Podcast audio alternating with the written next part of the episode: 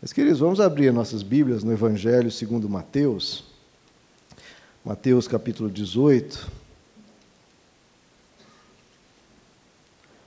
Mateus, capítulo é o de número 18.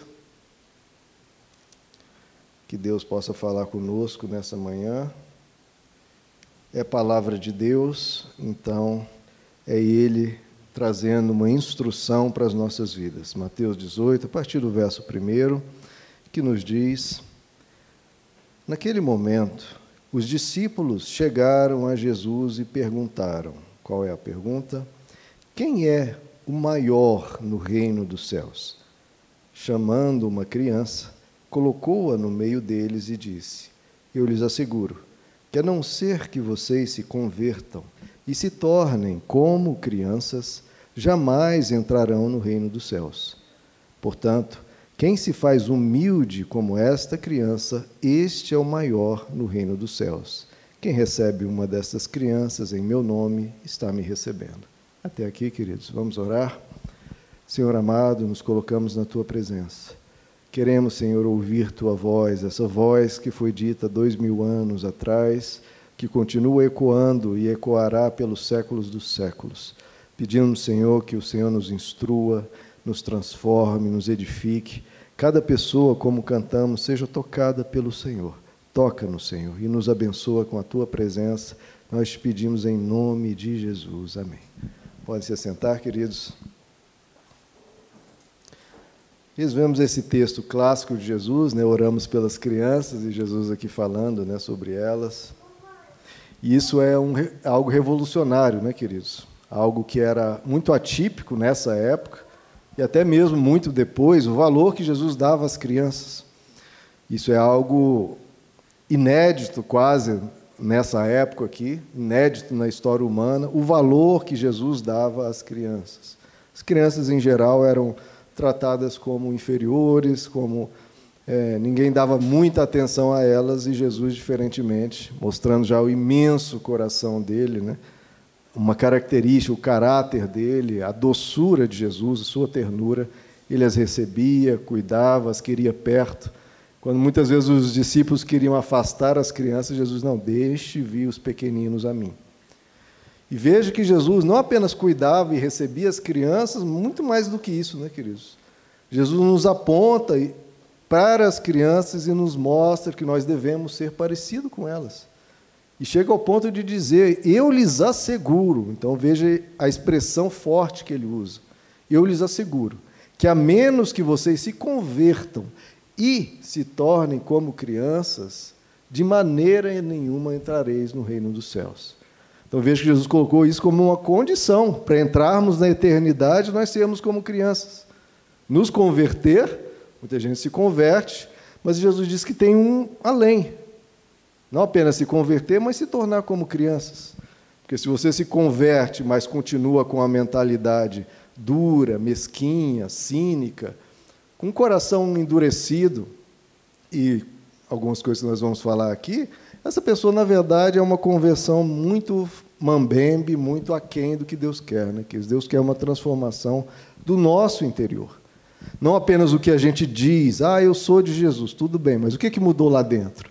Será que rejuvenesceu, digamos assim? Será que se tornou como uma criança? Se tornou mais terno, mais doce, mais amável, mais amoroso, mais carinhoso, mais inocente? Então, Jesus quer essa transformação interna, que a gente rejuvenesça por dentro. O próprio apóstolo Paulo dizia, né? Eu, por mais que o meu exterior se corrompa, né, no sentido, vai se envelhecendo, o meu interior se renova cada dia. O apóstolo Paulo dizendo, eu estou ficando mais velho, mas por dentro estou ficando cada vez mais jovial, cada vez mais puro, cada vez mais doce, parecido com uma criança. Mas em que sentido, né, queridos, a gente tem que se tornar como uma criança? Né? Porque, claro, criança não, é, não são seres perfeitos, né? e a gente sabe que a gente tem que ir deixando a nossa idade infantil e a gente amadurecer. Hoje em dia até tem um, um termo na psicologia que chama síndrome de Peter Pan. Alguns, alguns adultos que crescem na idade, mas muito infantilizados, adultos infantilizados, jovens e adultos que não querem assumir responsabilidade, não querem correr atrás da vida, né? quer que o pai fique sustentando a vida inteira, é, pessoas que não assumem compromissos, não assumem uma família, estão sempre se esquivando de qualquer responsabilidade, de qualquer compromisso, são fracos de caráter, fracos de, de personalidade, leva tudo na brincadeira. Então, isso é, é uma infantilização que não é claro que não é disso que Jesus está falando. A psicologia isso é chamada de síndrome de Peter Pan, já até sendo trabalhado, né? porque muitas jovens, entre aspas, de 30 a 40 anos, debaixo da saia da mãe, dentro de casa de pai e mãe, sem querer ir para fora para trabalhar. Alguns não querem nem estudar nem trabalhar, ficam jogando videogame o dia inteiro. É claro que não é isso que Jesus quer para nós. Né? Então, em que sentido que Jesus está querendo dizer? No Evangelho, nós temos que ser cada vez menos infantis. Né? O apóstolo Paulo até diz, né? É, falando a uma igreja, falando, vocês são muito bebês na fé, vocês precisam amadurecer. Então, não é esse o ponto do, do, de Jesus nem do apóstolo Paulo. Mas alguns aspectos são fundamentais da criança que a gente, ao longo da vida, a gente corre o risco de perder e Jesus quer que a gente retome isso algumas coisas puras, algumas coisas belas, algumas coisas doces que tem que estar no nosso coração para a gente ter, né, como a palavra diz, não aquele coração de pedra, mas um coração de carne. E Jesus começa dizendo aqui o primeiro ponto, né, é, que é instigado pela pergunta dos discípulos. O que, é que os discípulos perguntam? Eles chegam para Jesus, né, os doze discípulos andando com Jesus há, há muito tempo, e chegam para ele e dizem: Jesus, quem é o maior? Quem é o maior no reino dos céus? E claro, eles queriam saber quem era o maior dentre eles, né, que é uma pergunta que até aparece em vários locais. Né? Eles perguntam, Jesus, quem de nós é o maior? Ou quem vai se assentar à sua direita, à sua esquerda? Né? Quem vai ser o, o topo? Quem vai ser eleito para ser o maior cargo? Tudo isso. Né? Jesus até depois diz para eles que quem vive assim não é do Evangelho. Quem faz essa pergunta, quem é o maior, o mundo é assim. O mundo é assim, cada um querendo estar um acima do outro. Mas entre vós, Jesus diz, entre vós não devem ser assim. Entre vós o maior é aquele que serve. Vocês estão chamados aqui para servir, não para usar do poder para mandar, para dominar. Vocês estão aqui para servir. Então essa pergunta, quem é o maior, é uma busca de poder, né? É uma busca de ver quem manda, e isso mata a alma humana, né, queridos? Tem até um, um psicólogo muito famoso, antigo, discípulo de Freud, chamado Carl Jung, que ele dizia que onde o amor reina, então onde há o amor, não há vontade de poder. E onde há vontade de poder, morre o amor, porque um é o oposto do outro. Então, até nos relacionamentos humanos, se fica nessa briga, né? quem manda, o homem ou a mulher? É uma pergunta até meio moderna. Né? Quem vai mandar na casa, é o homem ou a mulher? Quem é que dá a palavra final? Essas coisas. Onde há disputa de poder, o amor morre. Agora, onde há o amor, essa pergunta morre: quem é o maior? Quem vai dominar? Quem vai mandar? E essa é uma pergunta luciferiana, né, queridos? É a pergunta de Lúcifer. Eu quero ser o maior. E o que, que aconteceu com Lúcifer?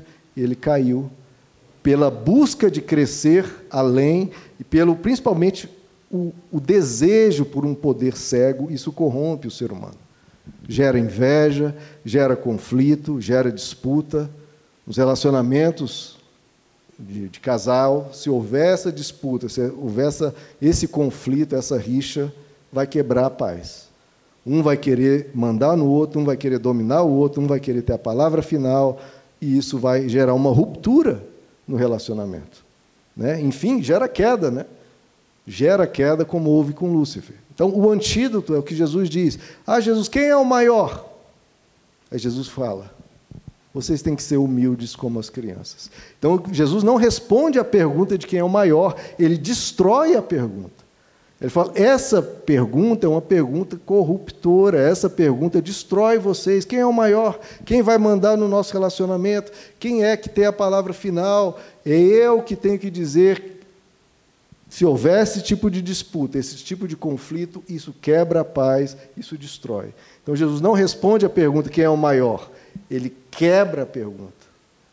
Ele fala: não é assim, não deve ser assim entre vocês. Vocês têm que ser humilde como uma criança.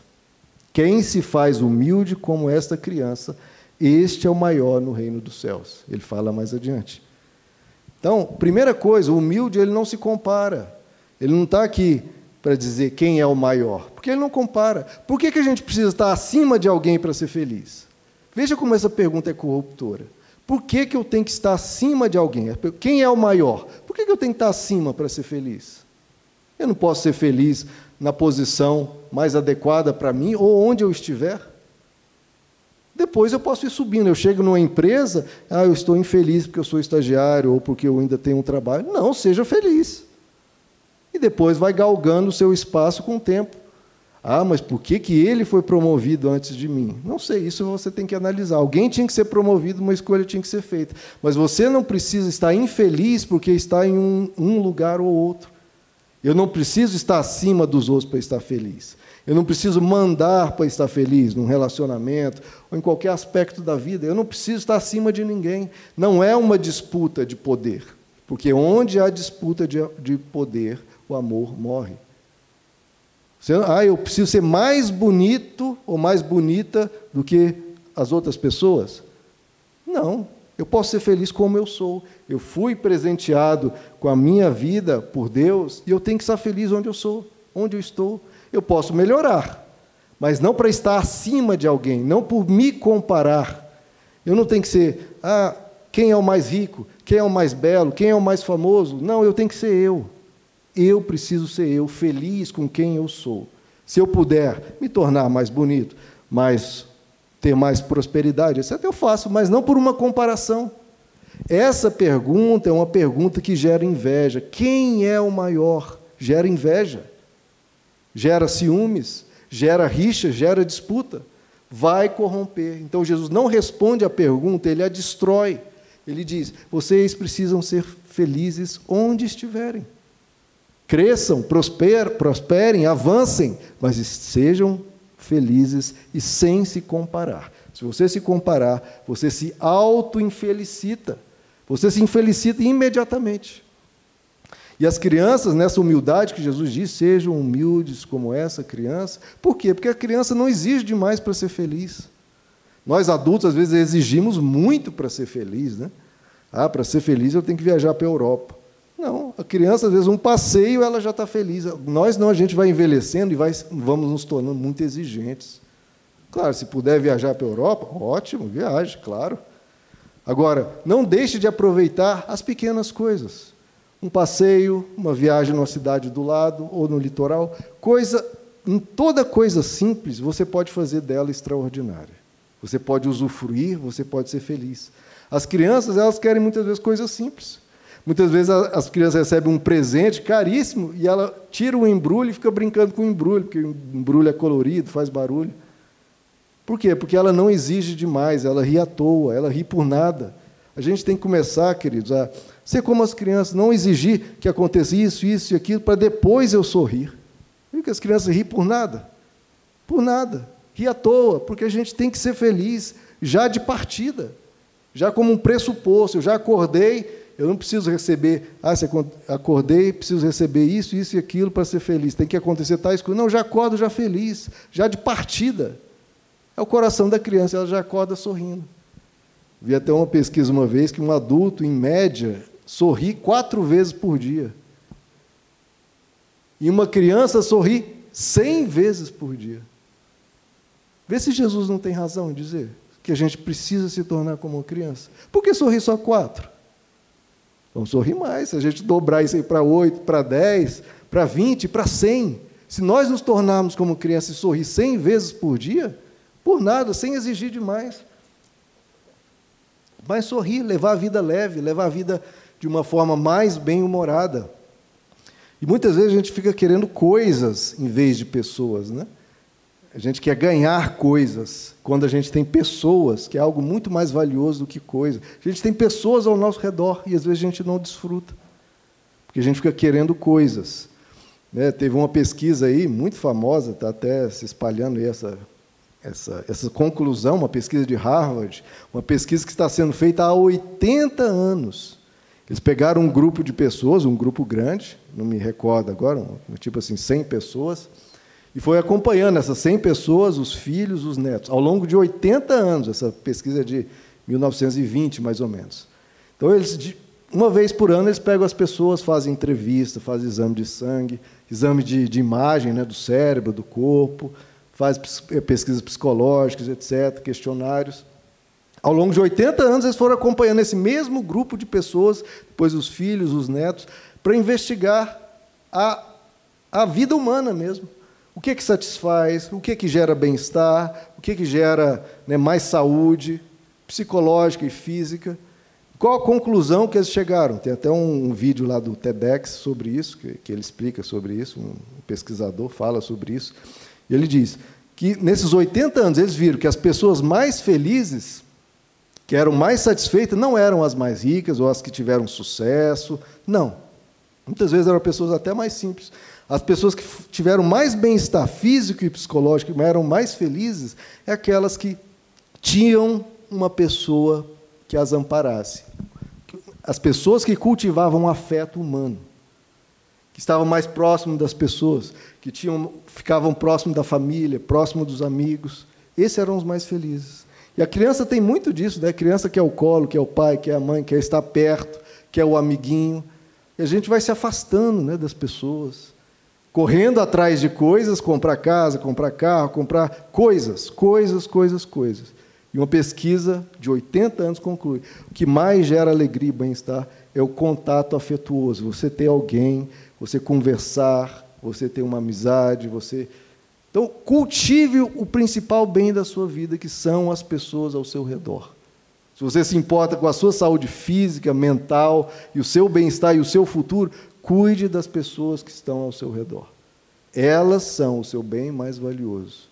E elas sim vão trazer alegria de você olhar para uma pessoa e falar: que legal, eu tenho essa pessoa por tantos anos, ela cuidou de mim, eu cuido dela, e a gente se conhece, um entende o outro, um compartilha com o outro, um convive com o outro, e a gente caminha junto e vai caminhar junto ainda por muito tempo. Essa perspectiva de olhar e saber que tem uma pessoa do seu lado, não é um carro que está do seu lado, é uma pessoa que te ouve, que te dá um abraço, é isso que gera plenitude no ser humano. Coisa simples. Por isso, seja humilde, não exija demais, porque você já tem algo maravilhoso para te ajudar no seu dia a dia. As crianças têm essa alegria simples, essa alegria espontânea, né? Elas rapidamente estão sorrindo, rapidamente estão brincando. Não espera vir de fora, né? Ah, alguém tem que me fazer feliz. Não, eu mesmo produzo minha felicidade. Eu já estou já correndo, já estou brincando, já estou fazendo. A criança, ela quer movimento, ela quer fazer coisas diferentes, fazer coisas novas, ela quer passear. E nós adultos, às vezes, a gente se, re, se reclusa, se torna muito recluso, vai se fechando. E a criança não, ela vai, ela quer ver, ela quer ir para fora, tem curiosidade, quer correr. A gente precisa dessas coisas, queridos. As crianças, por exemplo, elas brincam. Você brinca. Você gera bom humor, você conta uma uma, uma piada, uma coisa engraçada, que as crianças fazem o tempo todo. As crianças querem, né? as crianças sonham, você sonha. Sonhe, brinque, traga isso para a sua vida, porque isso gera leveza, gera paz.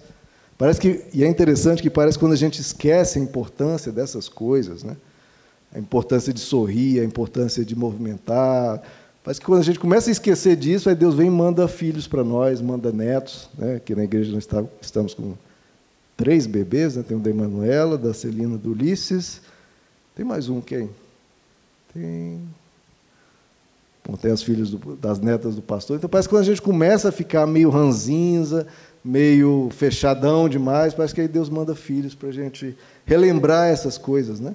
Quem recebe uma criança dessa no meu nome, a mim me recebe.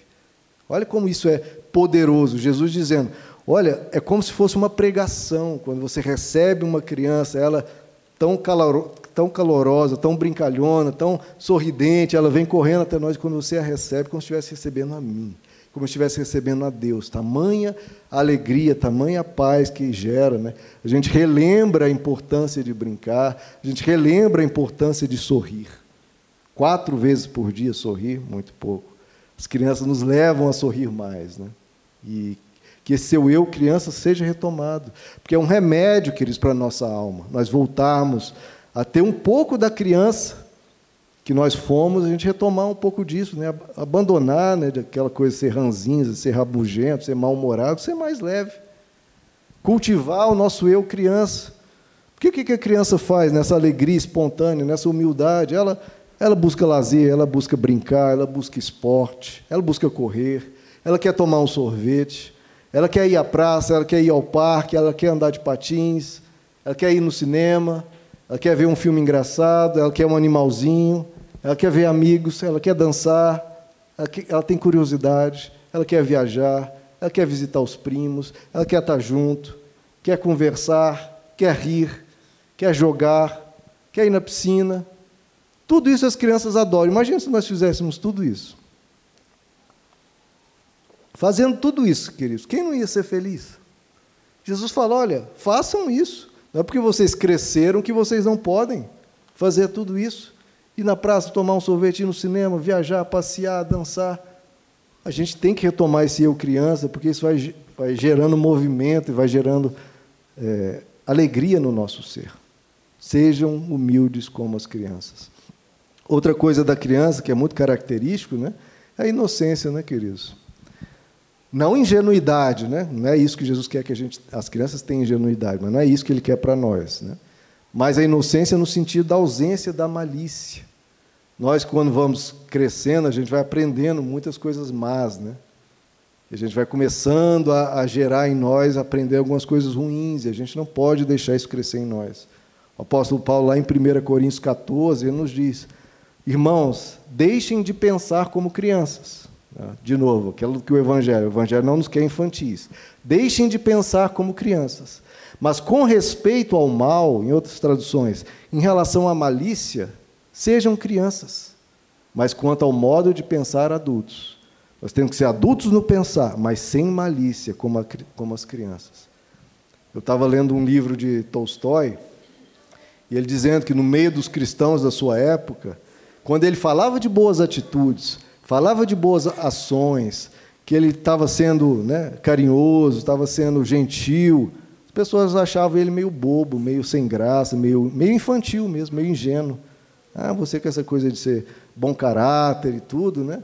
Ah, você parece meio infantil. Agora, quando ele falava, né, de alguma coisa meio erradinha que ele fez, alguma coisa meio de, que deturpava e tudo, quando ele ludibriava alguém, quando ele dominava alguém, quando ele se aproveitava de uma circunstância e fazia alguma coisa assim meio torta, quando ele usava alguém, quando ele manipulava as pessoas, aí achavam que ele achavam ele interessante, achavam ele maduro, né? Manipular pessoas, esse jogo de poder parece coisa mais adulta, mas é destrutivo. E Jesus diz: não, voltem a ser crianças, não sejam maliciosas, não explorem pessoas, não participem desse jogo de poder, não participem disso. Não tentem ser o maior, porque isso vai gerar cada vez mais malícia no seu coração. E você, sem perceber, vai começar a fazer maldadezinhas. Essas pessoas muitas vezes se acham superiores né, fazendo essas maldades, né, porque acham que estão dominando, estão sendo mais poderosas, mas estão se corrompendo. E tudo isso é tolice, né, queridos? Quando você tenta dominar os outros, você está sendo uma pessoa que tem grande risco de se corromper e vai prejudicando a alma, né? Que a pessoa, nesse jogo de poder que vai matando o amor, ela vai se tornando uma pessoa cada vez mais invejosa, cada vez mais briguenta, sem paz, porque ele entra para a disputa e a disputa vai roubando a paz dele, porque está sempre em guerra, nos seus relacionamentos, no seu trabalho, onde for. Então, acho que é isso que Jesus quis dizer para nós sermos crianças, sem maldade, sem malícia. Por isso que Jesus ponderou, né? ele colocou: não basta se converter, você tem que se converter e se tornar como uma criança. Ou seja, incapaz de fazer dados males que nós adultos a gente começa a fazer. E se aos olhos do outro não ter malícia é inferior, que seja, queridos. Jesus diz: nós temos que ser simples como as pombas. Não sem uma esperteza da serpente, como ele diz. Nesse mundo mal, a gente tem que ter cuidado porque as pessoas fazem maldade, a gente tem que se precaver, temos que nos proteger. Mas nós, em relação ao próximo, nós vamos ser simples, não vamos fazer o mal. Uma coisa interessante nas crianças que a gente vê logo que a gente tem filho, né, para eles, e óbvio que é o certo, né? para eles o certo é o certo. E o errado é o errado. Olha como na mente das crianças as coisas são simples. Certo é certo. Errado é errado. Ponto. Acabou. Porque nós adultos a gente começa a dar os nossos jeitinhos, né? começa a relativizar aqui, relativizar ali, dar justificativas. Né? E, e as crianças nos cobram isso. Quando a gente vai fazer algo errado, a criança fala, mas papai ou mamãe, você não diz que está errado isso? Ah, mas meu filho, aqui nessa situação, a gente começa a dar aquela engambelada, aquela... a gente se constrange, porque eles são bem, bem para eles é bem nítido, certo é certo, errado é errado. Não faça. E para você ver como Deus, às vezes, traz isso para a gente, para a gente se converter, né? traz filhos para a gente acordar e ver que o nosso discurso é muito bonito. Meu filho, não faça isso, meu filho, faça isso. E aí, de repente, a gente se pega, e eles nos pegam fazendo o oposto do que a gente disse. E, e eles perguntam, mas papai, mas mamãe, você não disse que tal coisa é errada? Né? O nosso filho fala um palavrão e a, gente, a pessoa logo repreende. Olha, meu filho, não pode falar isso não. Isso é feio. Isso é feio. Palavra feia. E depois eles nos pegam falando uma outra palavra. E aí eles cobram. Ué, mas papai, mamãe, você não disse que isso é errado? Estou citando geral, tá, querido? Não sou eu que falo isso, não. Eu, praticamente, vocês nunca vão ouvir eu falando palavrão que não é da minha personalidade, não. A gente, adulto, a gente vai dando jeitinhos, a gente, aquilo que a gente sabe que é certo, mas a gente vai e vai dando uma enrolada. E as crianças, não, mas papai, você diz que é errado, mamãe, você diz que é errado.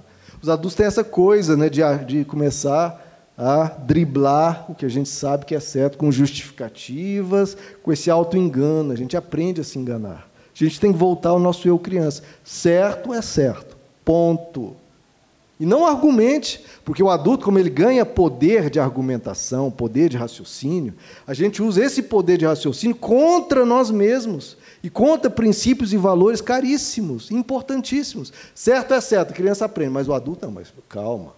Certo é, tudo bem, certo é certo. Mas, e a gente começa a usar o nosso poder de raciocínio para nos enganar, para nos ludibriar, para a gente dar aquele jeitinho, porque a gente quer fazer uma coisa, só que é contra o que a gente sabe que é certo. Não, mas é o que eu quero, então eu justifico. Eu enrolo a mim mesmo. E isso, queridos, a gente acha que está dando uma desperto, né? Só que isso vai nos prejudicar. Por que, que o certo é certo e o errado é errado? Porque se a gente sair disso, queridos, vai trazer consequências. Nós, como adultos, a gente tem mais experiência de vida. Ah, eu já fiz isso aqui. Que é, dizem que é errado, eu já fiz uma, duas vezes, não aconteceu nada. Então vou fazendo, vou fazendo, vou tocando. E a gente tem que ter cuidado com isso. Porque não deu certo uma vez, a gente fez algo errado, não gerou nenhum problema. Fiz algo errado de novo, não gerou nenhum problema. Só que isso vai abusando da misericórdia de Deus. Por que, que não aconteceu nada quando você fez algo errado e fez uma segunda vez? Porque muitas vezes é a misericórdia de Deus, ou as pessoas ainda não perceberam, ou ainda não. Aquilo vai se acumulando como uma bola de neve. Você vai tratando mal sua esposa, o seu marido. Ah, tratei mal, não deu nada demais, ah, deixa, passou. Irmãos, isso vai acumulando. O que é certo é certo, o que é errado é o que é errado. Não vá abusando da misericórdia, não vá abusando da paciência das pessoas e de Deus, porque uma hora essa, essa paciência e essa misericórdia acaba. Não abusem da paciência e da misericórdia. Isso vai se acumulando. Trato mal uma pessoa, a pessoa aguenta uma, duas, três, dez vezes, mas isso vai esfriando o amor, vai enrijecendo os corações, vai prejudicando o relacionamento e vai gerando tristezas. Vai gerando tristeza nos corações, e se entristece a pessoa que você está tratando mal, aquilo vai gerando um ambiente de tristeza e você se entristece volta para você. Porque você entristece o outro, gera um ambiente de tristeza, o ambiente que você está e você entristece. Não abuse da paciência e da misericórdia, nem das pessoas, nem de Deus. Você erra, pisa na bola, pisa na bola, e Deus vai ali te ajudando a não sofrer as consequências, mas uma hora isso volta sobre nós.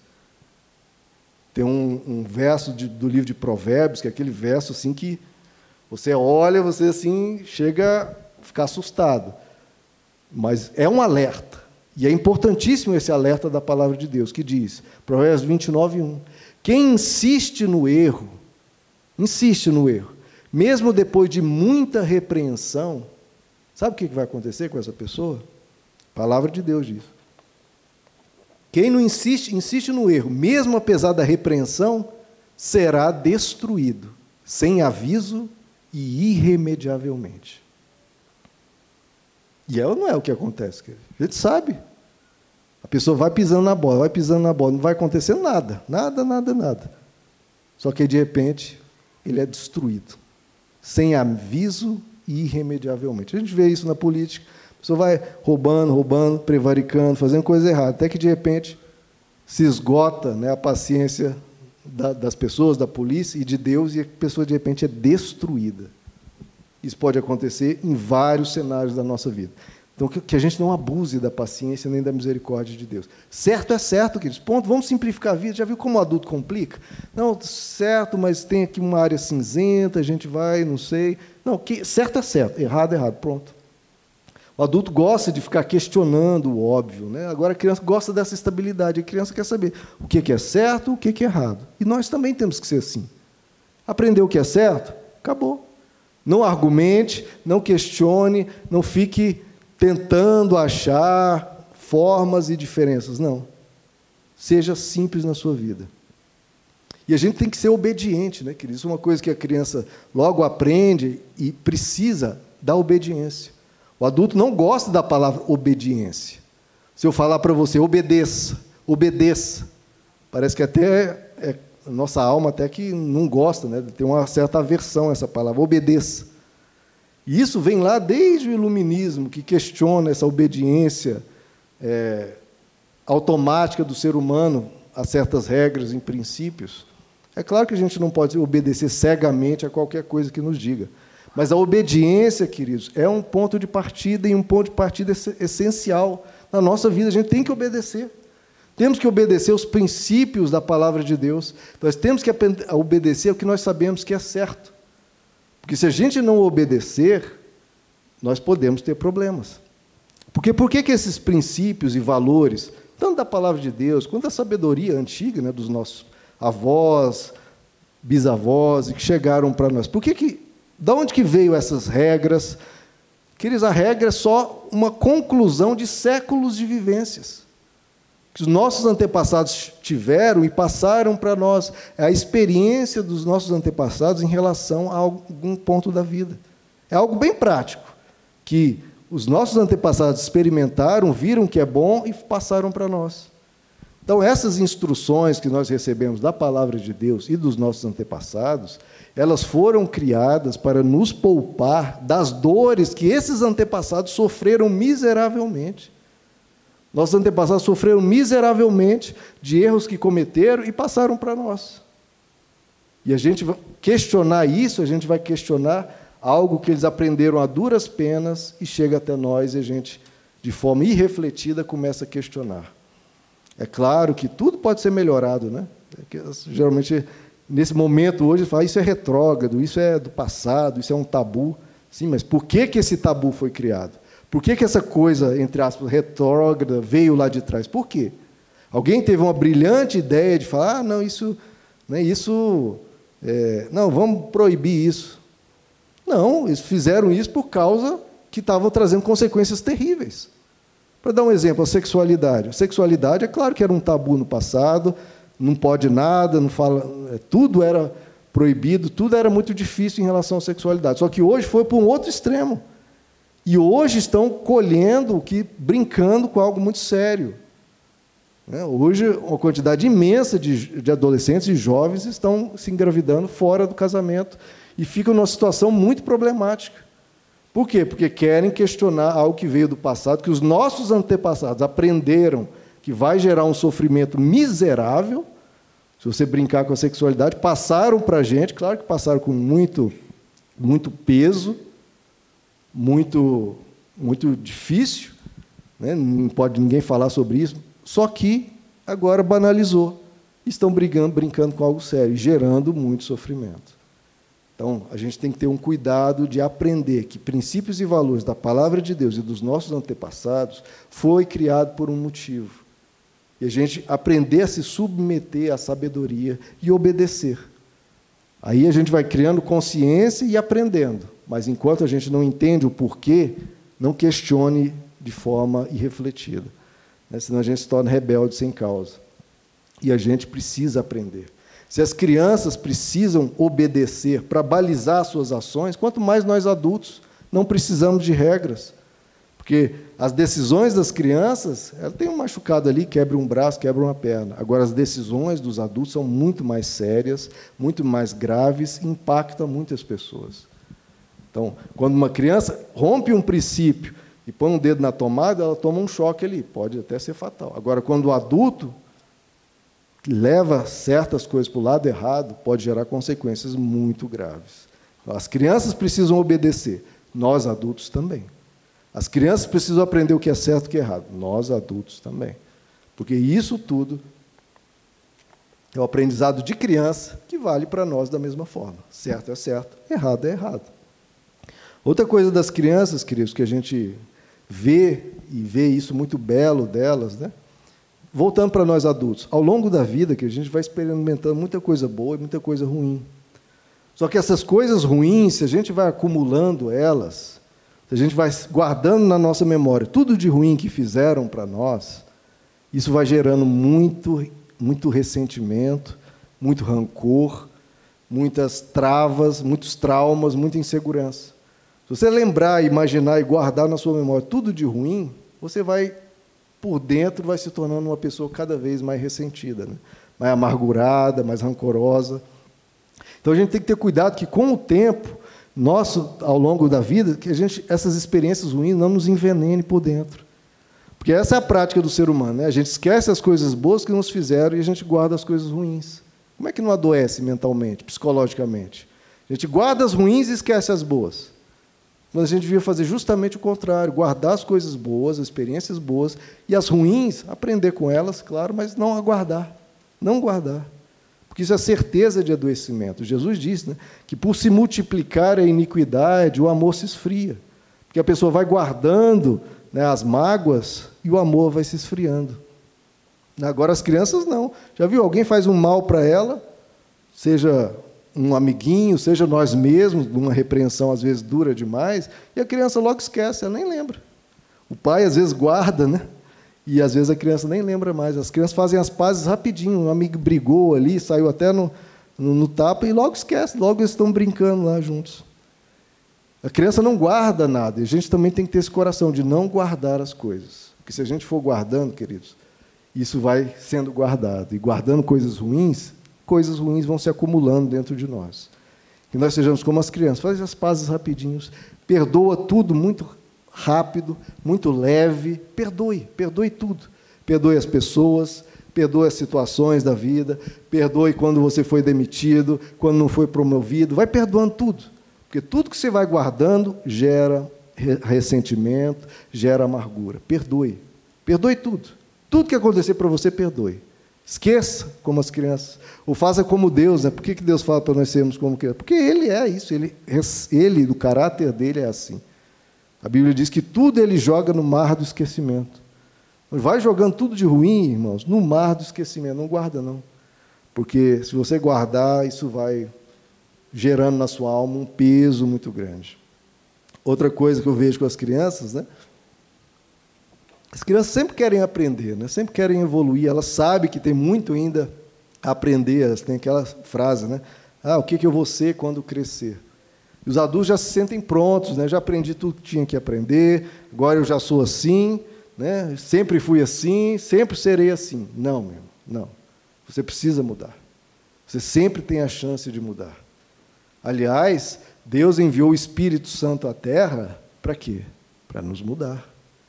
Deus está lá na glória. Jesus, que veio em terra, morreu na cruz para perdoar os nossos pecados, foi para a glória.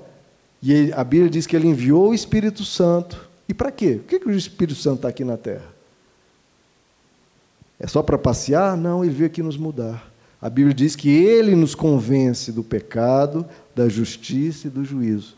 Você tem dentro de você um poder divino, divino, que o tempo todo quer te mudar. O tempo todo.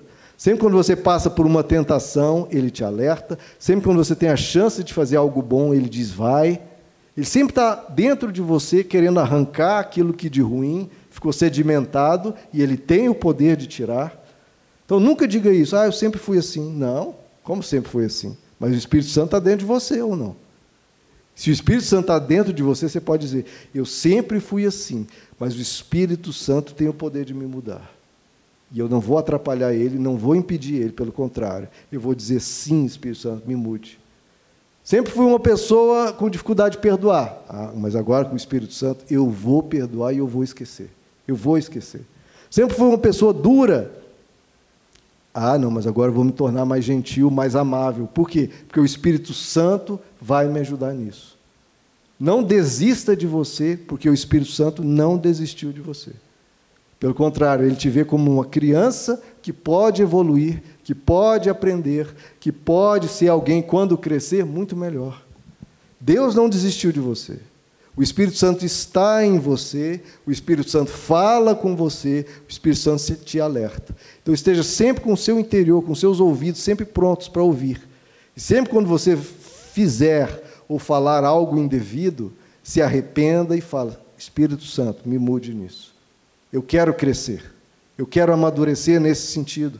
Porque isso que eu fiz de errado, de ruim, que eu tratei mal, que eu falei o que não devia, eu sei que o Senhor pode me mudar. E pode, irmãos. Ele muda qualquer ser humano, porque é um poder divino. Ah, eu não consigo. Você não consegue. E Ele consegue. Então não tem isso de dizer, eu não consigo. Tudo bem, por que, que Deus enviou o Espírito Santo? Porque Ele sabe que você não consegue. Você não está falando nenhuma novidade para Deus, não. Por isso que ele enviou o Espírito Santo, porque você não consegue. Então, você não conseguindo, ele enviou um poder divino que vai te orientar, vai te instruir, vai te ajudar. Agora, ouça quando você vai fazer coisa errada, em vez de pensar, ah, eu sempre fui assim, não. Veja que tem uma voz te dizendo, não faça isso. Tem alguém lá dentro de você te puxando, te freando. Ó, oh, não vá. Estou te puxando aqui. Agora, se você insistir, ele solta. A gente vai todo furioso, ele puxa. Se a gente insistir, ele solta. Não. Veja que tem alguém te freando. Veja que Deus está no seu coração querendo te transformar. Veja que às vezes ele põe uma palavra bonita na sua boca e você freia. Como é feio isso, né, querido? Às vezes a gente tem a vontade de falar algo bonito para uma pessoa e a gente não fala. E a hora que a gente tem uma palavra feia para falar, aí a gente fala. Como é nós somos difíceis, né, queridos? Mas o Espírito Santo não desistiu de nós. Ele vai continuar colocando palavras bonitas nos teus lábios, para você dizer, diga. E ele vai continuar tentando tirar de você essas palavras feias. Não diga. Deixe o Espírito Santo te mudar. Porque se Jesus diz que nós temos que nos tornar como crianças, então por que, que ele enviou o Espírito Santo? Para nos tornar como crianças. Não é isso? Ele não falou? Sejam como crianças, senão vocês não entram no reino de Deus. E ele envia o Espírito Santo. Então o que ele está querendo fazer? O Espírito Santo é para nos levar para o reino de Deus. Então ele quer o Espírito Santo nos tornar mais crianças.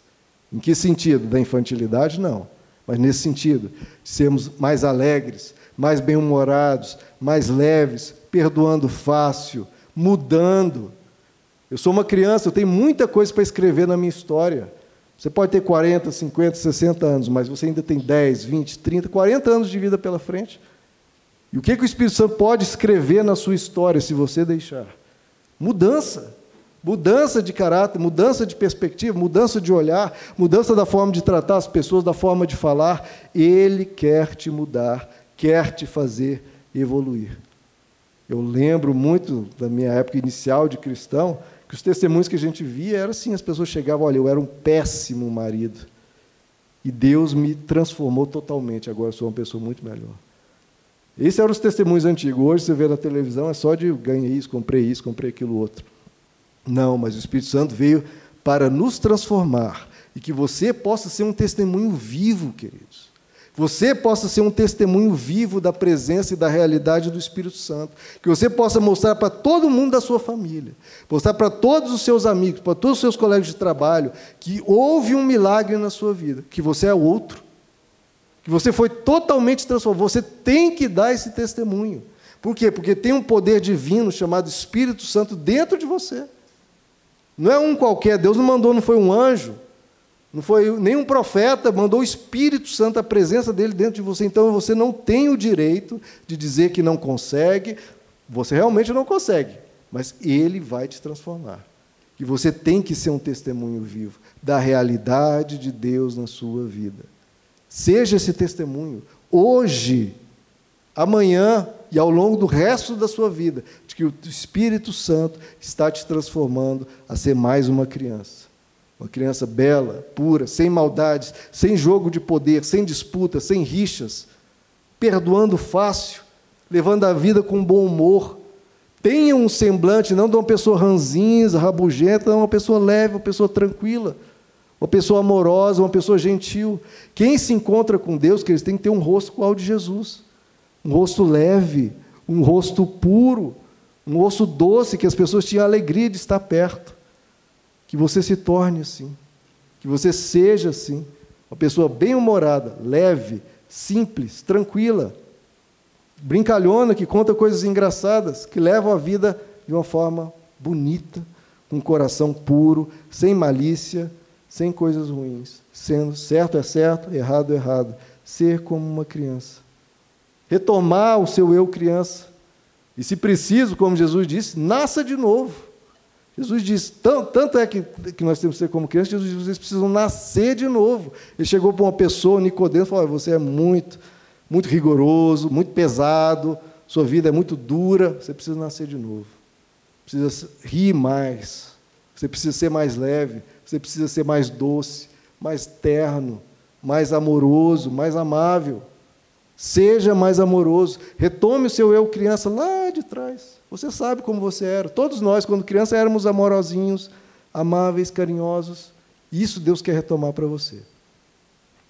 Isso o Espírito Santo quer fazer em você. Então, seja humilde, seja tenha uma felicidade leve, fácil, seja inocente, deseje o que é correto, perdoe, mude e cresça. Cresça como Deus quer, crescendo uma criança bonita e uma criança leve. Vamos ficar de pé, queridos?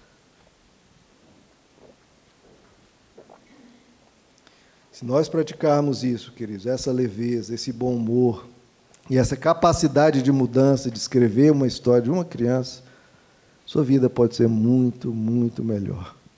E o Espírito Santo quer fazer isso, você não está sozinho, não. Deus não deu um comando, olha, sejam como as crianças, e agora se vire para fazer isso. Não. Seja como criança. Ah, não consigo, não se preocupe. Estou enviando o meu espírito.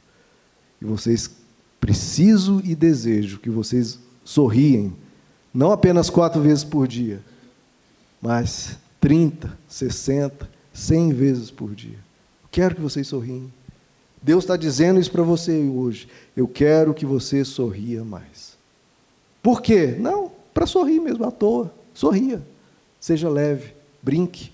Você produz essa felicidade. A quem vai gerar esse sorriso em mim? Você mesmo. Com a graça de Deus, você vai sorrir, você vai produzir leveza, você vai produzir alegria na sua casa. Chega na sua casa o que, que as pessoas vão me dizer de bom? Não, você diga, você diga. Gere sorrisos, produza sorrisos nas pessoas e você sorria também. Leio aqui o Salmo 131, que nós lemos aqui no início, que ele diz: De fato, acalmei e tranquilizei a minha alma.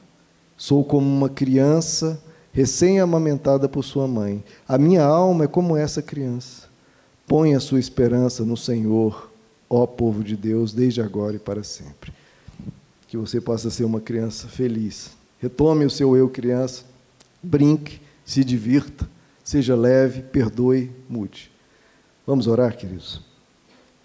Senhor nosso Deus, o Senhor conhece aqui a história de cada um. Nós éramos crianças, éramos felizes, brincávamos, corríamos, e ao longo da vida, as experiências e as responsabilidades, às vezes, podem nos endurecer além da conta. As experiências ruins podem nos tornar mais amargos, mais ranzinzas, com menos bom humor, né, Senhor? mas que o Senhor possa retomar isso em nós, aquele eu criança, aquela pessoa leve, aquela pessoa amorosa que nós éramos, o Senhor possa retornar em nós tudo isso. Pai, abençoa-nos, Pai, a sermos mais leves, mais bem-humorados, mais humildes, Que não haja disputas nem rixas entre nós, pelo contrário. Que o nosso coração seja terno, seja doce, seja amável. Que a gente perdoe, Senhor, como as crianças perdoam. Que a gente seja, sejamos todos nós aqui pessoas que produzem alegria, que gerem alegria onde for. Nós temos esse ditado que uma criança cheia, uma casa cheia de criança é uma casa alegre. Nossas casas todas podem ser cheias de crianças, se nós formos essas crianças. Brincando, falando coisas bonitas, coisas engraçadas, coisas leves. E o teu espírito foi enviado para isso, Senhor, para nos ensinar a sorrir, para nos ensinar que o que é certo é certo, que o que é errado é errado, uma vida simples, sem as complicações dos argumentos, das relativizações, de não, uma vida simples. Certo é certo, errado é errado. Perdoar, rir. Que a gente desfrute, Senhor, essa alegria simples. Que o Senhor possa transformar cada um aqui a ser um pouco mais criança, um pouco mais leve, um pouco melhor. Espírito Santo de Deus, produz no coração de cada um aqui esse toque, esse toque teu de rejuvenescimento. Que todos nós aqui possamos sair mais jovens desse culto, mais jovens Sim, Senhor, mais leves. Que a gente saia daqui sem o peso da idade, mas com a leveza do amor, a leveza da paz e da alegria. rejuvenesce no Senhor. Como o Senhor fazia com o apóstolo Paulo, que quanto mais envelhecia, mais jovem se tornava por dentro. Nos faz pessoas mais leves, mais boas, melhores, doces, amáveis, gentis. Pedimos a tua graça sobre todos nós aqui e sempre. Pedimos, Senhor, em nome de Jesus. Amém.